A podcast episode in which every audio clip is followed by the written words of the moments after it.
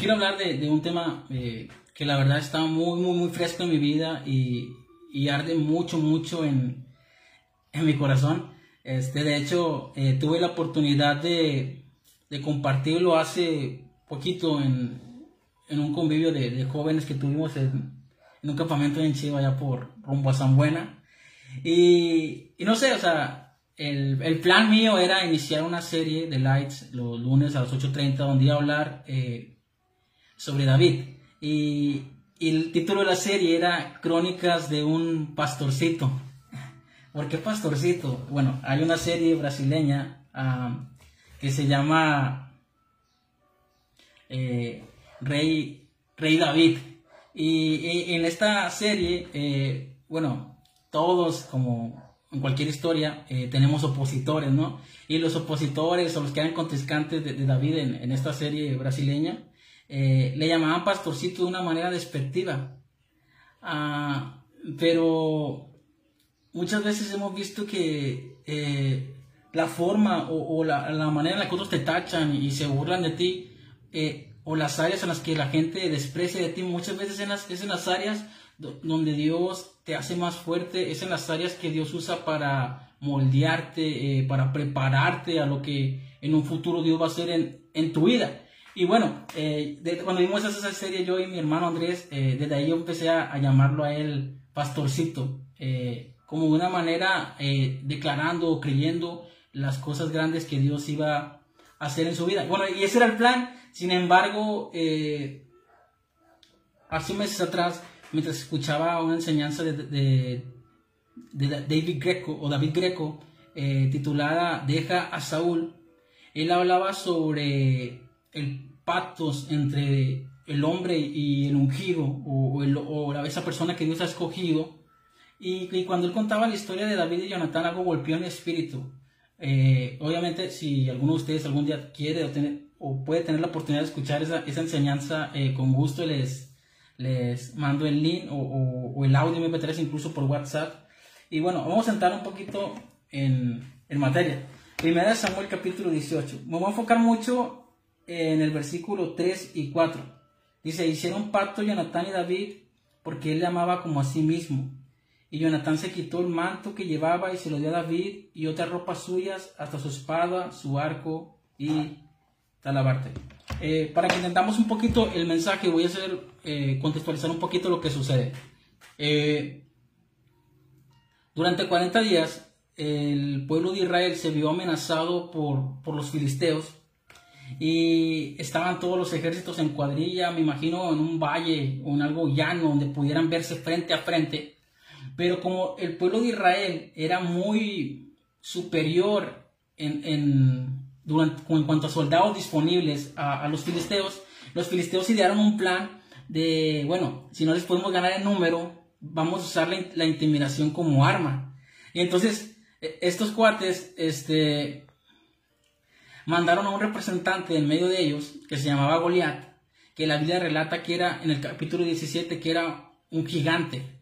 Eh, aproximadamente medía un poco más de, dos metros y garras, este, y, este cuate era alguien fuerte, alguien, alguien fornido, me lo imagino tipo Hulk, ¿no? Y este cuate se paraba todos los días durante 40 días desafiando a los israelitas y diciéndole, bueno, eh, ¿qué caso tiene eh, cansarnos en una guerra sin sentido? ¿Por qué no? ¿Acaso no, no soy yo filisteo? Y ustedes israelitas, manden un representante de ustedes que se enfrente a mí y bueno, eh, si me vence, nosotros vamos a servir, pero si yo lo venzo, ustedes me van a servir, ustedes van a ser nuestros siervos. Y bueno, eh, los israelitas, ¿te imaginas ahí? Aunque eran mayor en superior, aunque tenían inclusive algunos mejores armas, no, nadie se atrevió a enfrentarse a ese gigante, ni siquiera el mismo rey, que la Biblia relata que era el más alto de, de todos los israelitas, o sea, de hombros hacia abajo no había alguien más alto que, que Saúl, y, ni siquiera el rey se atreve a hacerle frente a, a este gigante. Y bueno, eh, de la nada, eh, esta, esta, historia la voy a hacer un poquito más corta porque no, no sé en lo que me quiero centrar, nomás quiero contextualizar. Eh, llega un pastorcito a, a, la línea de batalla porque su papá lo mandó a, a llevarle lunch a sus hermanos que también eran soldados. Y, cuando llega David a, donde están eh, el cuartel de los israelitas, eh, el, aquel gigante empieza a hacer el mismo desafío día tras día de que ¿a poco no hay alguien de entre ustedes que se pueda atrever a enfrentarme, enfrentarse a mí? Y, y bueno, David llega a aquel lugar y dice, bueno, ¿y este cuate quién es como para atreverse a desafiar los ejércitos del Dios vivo?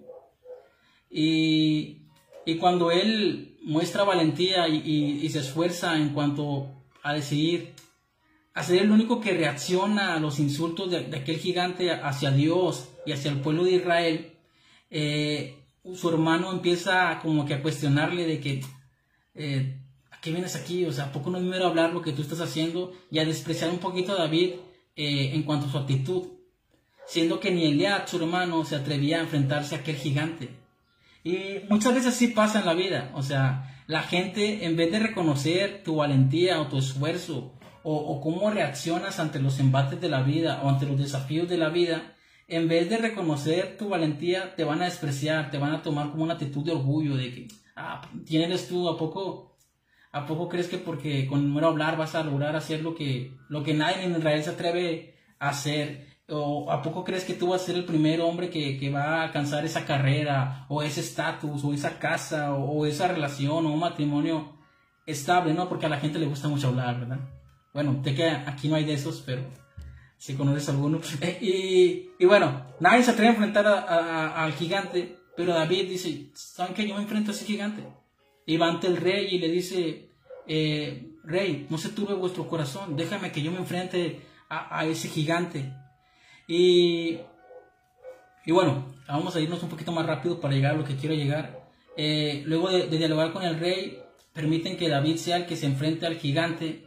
Y cuando él va y, y se enfrenta a, y se para frente a aquel gigante, aquel gigante lo desprecia porque lo ve rubio y hermoso y joven, porque era prácticamente un niño, un adolescente. Y dice, bueno, lo ve que no trae armadura, lo ve que no trae una espada, que no trae un arco, Simplemente trae un bolsito pastoral y, una onda y, lo desprecia en su corazón. Le dice, ¿a poco yo soy un perro para que vengas a mí con, palos y con piedras? Y, el gigante lo desprecia. Sin embargo, David le dice, sí, este, y esta noche, este día yo voy a entregar, yo voy a derrotarte y, y las aves del cielo se van a comer tu cuerpo porque tú has desafiado al ejército del Dios viviente. Y David cobra valentía y le empieza a profetizar a aquel gigante lo que Dios va a hacer en, contra él en cuanto, con cuanto se atrevió a desafiar a, lo que, al pueblo de Dios, al pueblo escogido de Dios. Y, y bueno, este, este eh, llamado David eh, corre hacia una llanura cercana, hacia un lago y toma unas piedras y las echa en su saco pastoril, toma cinco piedras, sin embargo, solamente una piedra va a ser suficiente para derribar a aquel gigante. Y bueno, se planta firme y le dice, hoy el pueblo de Israel reconocerá que Dios no salva con espada, sino de que Jehová es la, es la, es la batalla, que va a ser valiente. Y, aquel, aquel cuate David eh, este, estaba lleno de, de, seguridad de que Dios estaba con él, lleno de seguridad de que estaba confiando, sabían quién había puesto su confianza. Y, él dice, el, el pueblo de Israel sabrá que hay Dios en Israel. El pueblo filisteo sabrá que hay Dios en Israel. Y ojo a esto, él no dice el pueblo de Israel y, todo el mundo sabrá que hay un guerrero valiente o que hay un gran soldado en Israel. Dice, el Dios de Israel está reconociendo a Dios porque le está dando la gloria, toda, toda la gloria a Dios. Y yo me imagino a David parado frente a aquel gigante y, y empezar a decir, oh, cuán grande eres oh, cuán poderoso eres, oh, cuán invencible eres, oh, cuán increíble eres. Y, y cuando aquel gigante lo escucha, yo creo que empieza a decir, bueno, al fin está reconociendo lo, fuerte que soy. Y, David rápidamente le aclara, esto no dice la Biblia, ¿eh? este, eh, le dice, no, disculpa, pero no me estoy refiriendo a ti. Yo me estoy refiriendo a aquel que es el verdadero gigante que está conmigo. Yo me estoy refiriendo a aquel Dios poderoso que me ha librado cuando cuidaba las ovejas de mi padre. Yo, iba a entregar tu cabeza en mis manos y hoy te voy a derrotar porque Él está conmigo. Y Él toma la onda y, la lanza y aquella roca se inserta en la frente de aquel gigante que cae al suelo. Rápidamente David corre toma la espada aquel gigante, le corta la cabeza, toma la cabeza y se la trae al rey. Y, aquí sucede lo que acabamos de leer hace poquito, que es donde me voy a enfocar. Él trae la cabeza de aquel gigante en sus manos. Se presenta ante el rey. Y cuando el, rey lo ve, le pregunta, ¿Y, ¿y tú quién eres? Y él le dice, bueno, yo soy David, hijo de Isaí, tu siervo, de la tribu, del pueblo de Belén. Y, y, bueno, hay alguien ahí presente, que es en el que me quiero enfocar ahora, y su nombre es Jonathan, mi tocayo.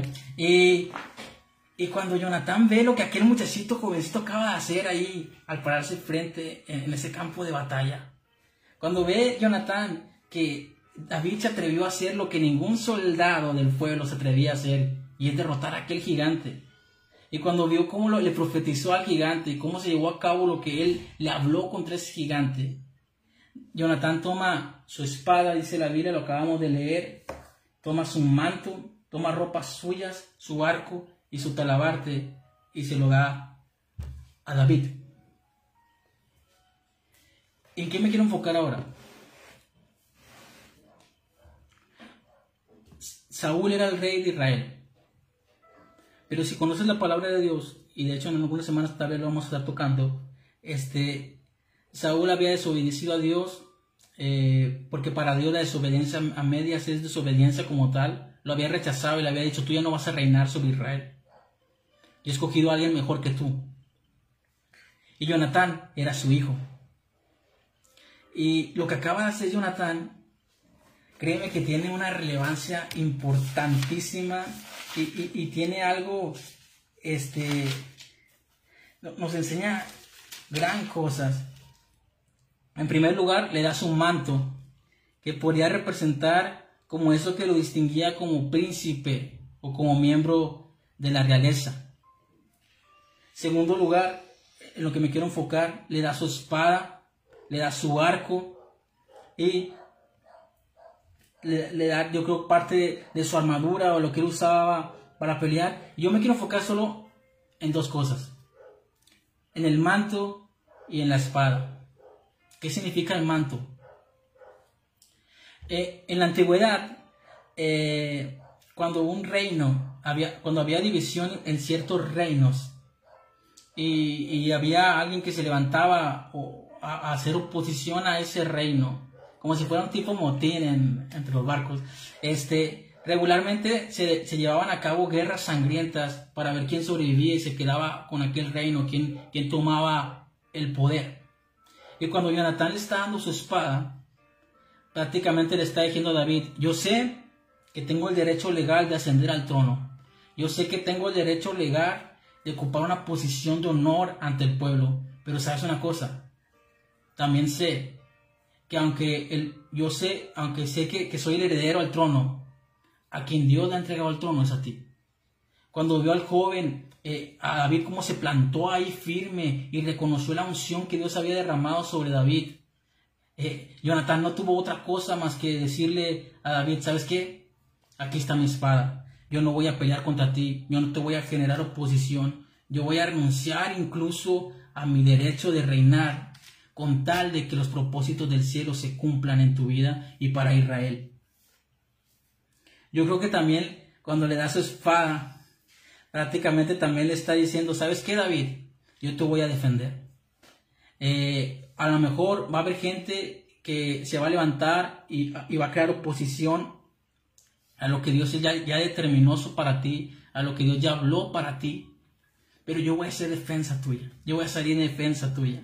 Y no me importa quién se atraviese, yo voy a estar para proteger tu vida. Y más adelante eh, vemos que efectivamente en el cuando, cuando después de esta gran batalla, eh, el, Saúl le entregó a, a, David un cargo muy importante, que era salir con cuadrillas a hacer las guerras y las batallas del pueblo de Israel. Y cuando la gente veía lo que también empezaba a reconocer lo que Dios había puesto en David.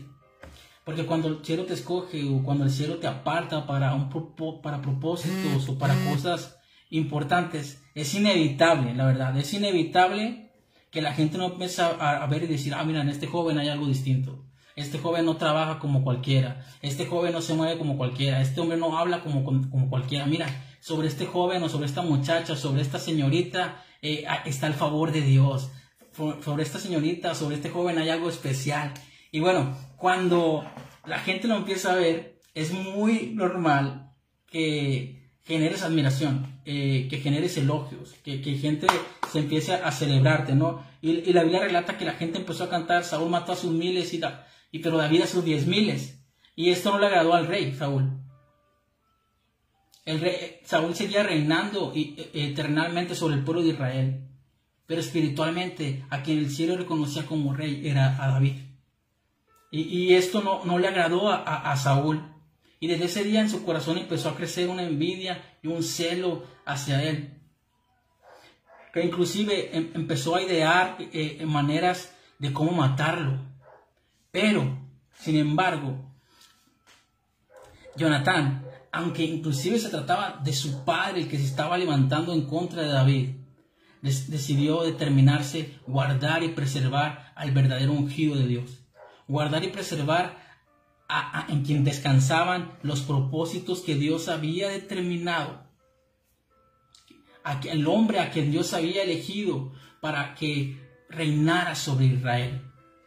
Y bueno, a lo mejor por cuestión de tiempo no puedo darte la cita, pero la Biblia relata que en una ocasión este, David eh, tuvo que huir de Saúl, porque literalmente cuando él, cuando él vivía en el palacio, lo acabamos de leer, que, que Saúl ya no le permitió a David que saliera, eh, eh, que se fuera a su casa, sino que se quedara a vivir con él. Una ocasión, Saúl, atormentado, tomó una lanza y la lanza contra aquel guerrero llamado David, y él tiene que huir por su vida. Sin embargo, este, cuando David huye por su vida, Jonatán decide hacer un pacto con él. Y están en un lugar apartado y, Saúl había preparado una cena o una, fiesta judía que se celebraba y David no se presentó a esa cena. Y, Jonatán había quedado con David de que le había dicho a, David, mira, yo voy, a, yo voy a hablar de ti hoy a, mi, a mi padre, al rey, y yo te voy a, no te voy a ocultar si él determina matarte o no. Pero cuando Jonatán, por las palabras de su padre, reconoció que efectivamente Saúl ya se había determinado en su corazón matar al ungido, a David, y que ya no, ya no había vuelta atrás, eh, Jonatán eh, va inclusive esos secretos del reino va y se los cuenta a David. Y, habían quedado de una manera muy padre. Eh, mira, el, Jonatán salió con su paje de armas a un lugar, una llanura, y David estaba a, unos, a unos tiros de distancia de ahí y, Jonathan quedó con David de que mira, oye, yo voy a tirar mi arco y si la flecha pasa de cierta distancia, eh, significará que efectivamente mi padre ha determinado matarte. Y así dicho y eso, eso eh, la, como él lo explicó, así fue. Y cuando eh, David se entera de que efectivamente el rey lo quiere matar, Jonathan despide su paje de armas y, se abraza con, con David y lloran amargamente, pero hacen un pacto. Y Jonatán le dice, júrame que cuando tú reines sobre Israel tendrás misericordia hacia mi casa. Y, y ese pacto viene a representar algo muy lindo y, y, muy hermoso. Y es que el enfoque yo que yo te quiero dar, lo que David representa, lo que el ungido representa, son esas personas en las que Dios ha elegido para, para cosas grandes en estos tiempos, ha elegido para, para eh, eh, asignaciones que, que, van a glorificar el reino de Dios, a ocupar posiciones importantes en empresas, en escuelas, tal vez en, en ministerios. Pero muchas veces cuando vemos que Dios empieza a levantar a alguien, dentro de nosotros empieza a crecer como una envidia, como un cielo. Y bueno, cuando tú reconoces algo del cielo en la vida de otras personas, Dios te permite que decidas si quieres tomar una actitud como la que tomó Saúl de perseguirlo, de matarlo, porque tu fama, porque tu posición corren riesgos ante el hombre que Dios está levantando, o decides tomar la actitud de Jonatán de decir, sabes que yo voy a salir en defensa de lo que Dios eh, ha hablado sobre esa persona, sabes que si en algo puedo servirle a esa persona, si en algo puedo ayudarle para formarla, si en algo puedo ayudarle para poner recursos a su alcance. Jonathan puso su espada, un arco y un manto al alcance de David también puede representar recursos. Tal vez no, puedes, no, tienes, tal no tienes conocimientos o algo que le puedas enseñar a este cuate, a ese hombre que Dios o mujer que Dios ha usado, pero si tienes un carro, o sea, tal vez si le puedes dar una ventana al jale, eh, tal vez si le puedes dar rayo, tal vez si le puedes echar un refresco de vez en cuando a ese amigo, a esa persona eh, que no tiene algo para dar o que no tiene muchos recursos hoy en día. Y no sé por qué siento contarte eh, una historia. voy a ser un poquito vulnerable hoy. Hace años atrás, cuando yo tenía entre 17 y 18 años, uh, yo dirigía la alabanza en una iglesia. Y en una ocasión íbamos a tener un culto especial en, mi iglesia. Y, bueno, eh, ya que no había muchos músicos disponibles, se me había dado cierto presupuesto para contratar músicos de paga para que tocaran y yo nomás cantara. Eh, el típico cantante, no queriéndose ver bien. Y yo me pude seleccionar los mejores músicos porque me habían eh, pedido ciertas canciones yo quería que sonaran bien. Y bueno, el guitarrista, que era el mejor músico que teníamos disponible, no iba a poder tocar ese día, pero sí el tecladista. Pero el tecladista apenas estaba empezando, las canciones que me habían pedido tenían cierta dificultad. Y yo me acuerdo que por mi madurez, o yo creo porque Dios aún no había tratado mi corazón, se me ocurrió decir delante de todos de que, bueno, eh, el tecladista no va a tocar porque no puede tocar las canciones que queremos cantar. Cuando yo dije eso, de allá en adelante, el tecladista de la iglesia ya no quería tocar con nosotros. Eh, se había sentido ofendido, se había sentido lastimado y con justa razón. Yo había sido un tonto totalmente al expresarme así de, él. Al final, el tecladista que contraté me quedó mal y el que terminó tocando fue el tecladista oficial de la iglesia. Pero para que tocara el tecladista oficial de la iglesia, yo me tuve que, yo me tuve que humillar, hablar por teléfono con él y pedirle perdón por mis palabras. Y, yo me acuerdo que este, yo tuve que reconocer, tal vez no se lo dije, que Dios había depositado algo en él y que él tenía algo que aportar en el reino de Dios. Y sabes, a veces preservar la vida del ungido también es cuidar un poco las palabras, cuidar un poquito el trato hacia esas personas que Dios está desarrollando, a esas personas que Dios está levantando.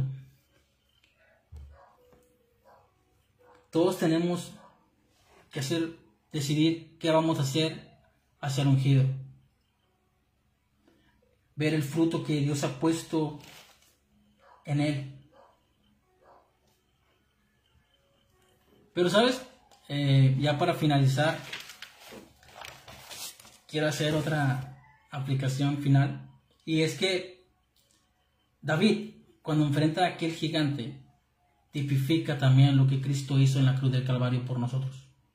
Nadie podía hacerle frente a ese gigante que desafiaba a toda la humanidad. Nadie. Nadie podía hacerle frente a sus propios pecados, a su propia maldad, a la propia perversidad de su corazón. Pero hubo alguien escogido por Dios. Hubo alguien elegido por Dios, a quien Dios llamó por boca de los profetas mi siervo, llamado Jesucristo. Él también se plantó firme ante un gigante llamado muerte. Él también se plantó firme ante un, ante un, gigante llamado pecado. Y la Biblia dice que al que no conoció pecado por nosotros se hizo pecado para que nosotros fuésemos hechos justicia de Dios. Cristo es esa roca que golpeó en la frente a ese gigante. Cristo es esa roca que hoy va a golpear en la frente de tus adversarios. Va a, va a golpear en la frente de esa adicción que no puedes dejar. Va a golpear la frente de esos hábitos ocultos que te amenazan día tras día, de esas adicciones a, no sé, a, la pornografía, a la masturbación, a, confusión en tu sexualidad, a, confusión eh, eh, en cuanto a no sé quién soy. Y, sentir que esas inclinaciones que por naturaleza hay en esta naturaleza caída, eh, es lo que hay para ti que no tienes otra elección cuando no es así. Jesucristo ya triunfó en la cruz del Calvario. Jesucristo es el ungido. Y la Biblia de Dios dice, hablando de Jesús, el Espíritu de Dios está sobre mí, por cuanto me envió Dios para sanar a los quebrantados de corazón. Yo quiero pedirte, pedirte algo.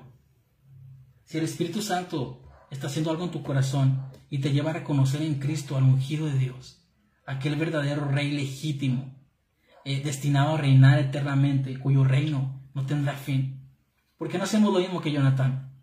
¿Por qué no volteamos hacia la cruz y vemos a, Jesucristo triunfando ahí sobre el pecado? ¿Por qué no volteamos hacia, esa tumba vacía que representa esa cabeza del gigante cortada en las manos de Jesús?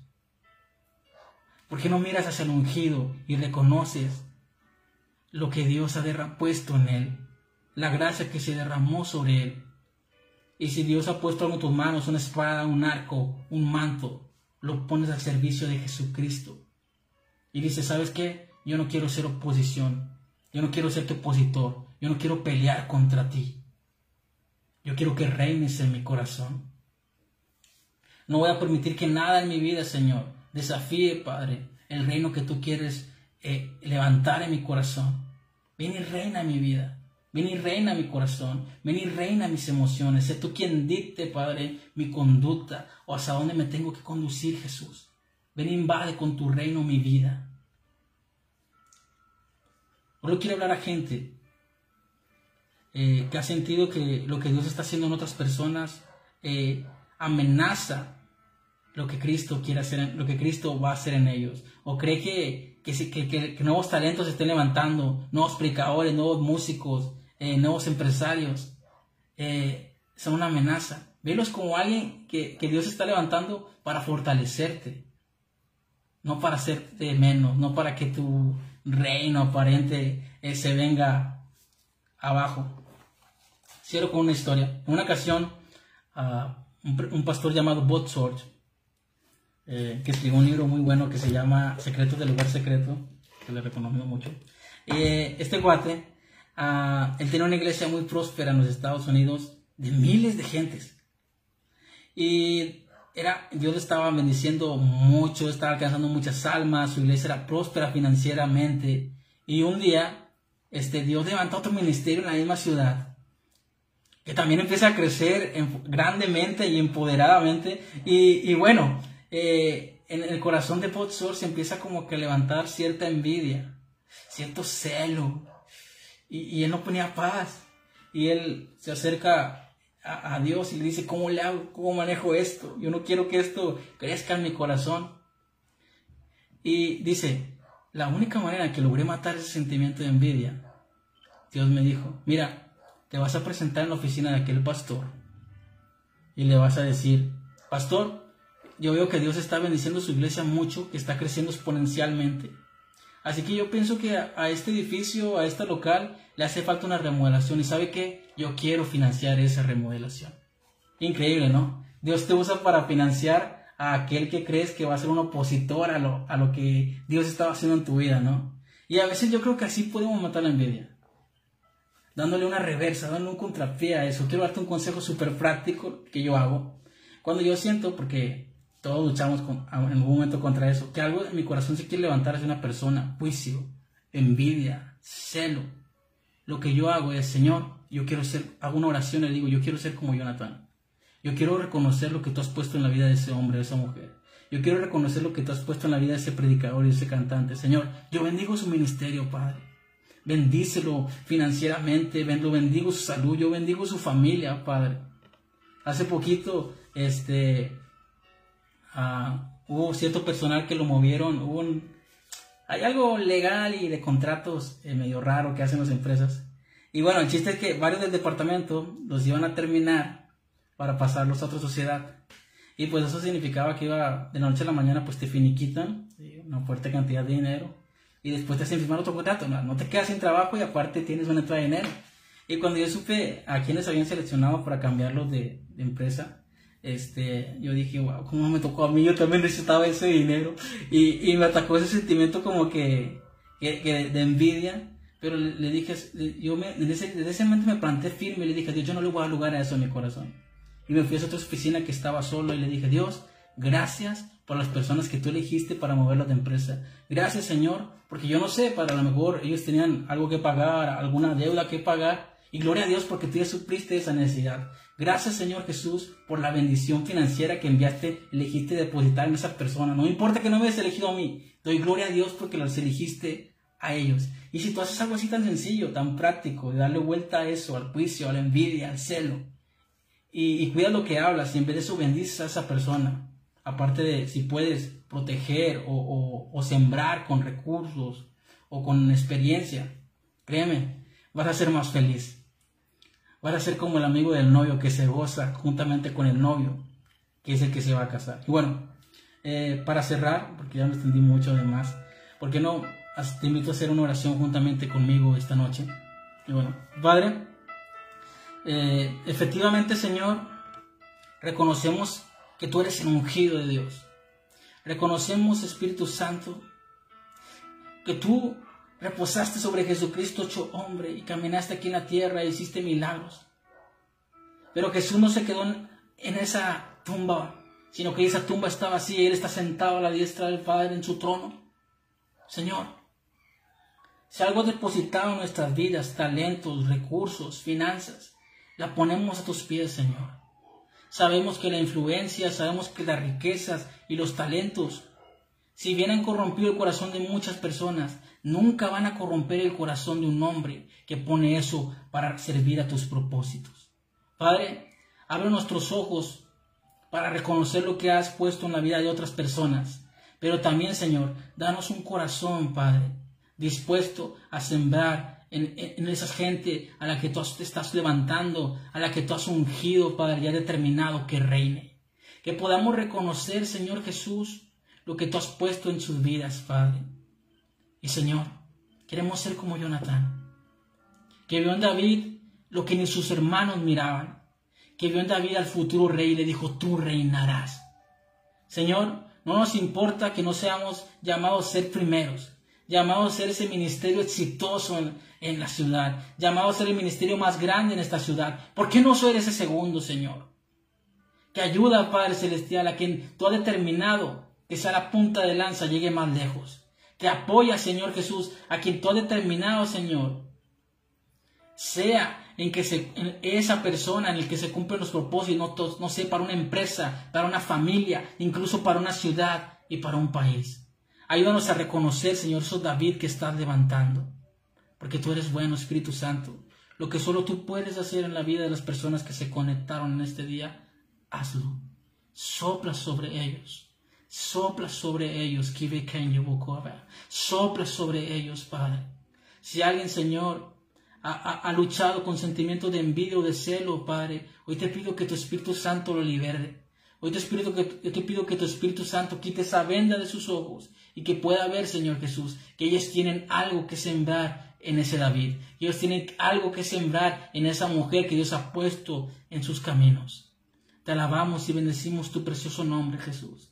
Te damos gloria solo a ti. Nos hacemos un lado para que tú hagas lo que tú quieras esta noche. En el nombre de Jesús. Amén. Y bueno, espero que, que este live haya sido de bendición para esas personas que se conectaron. Saludos.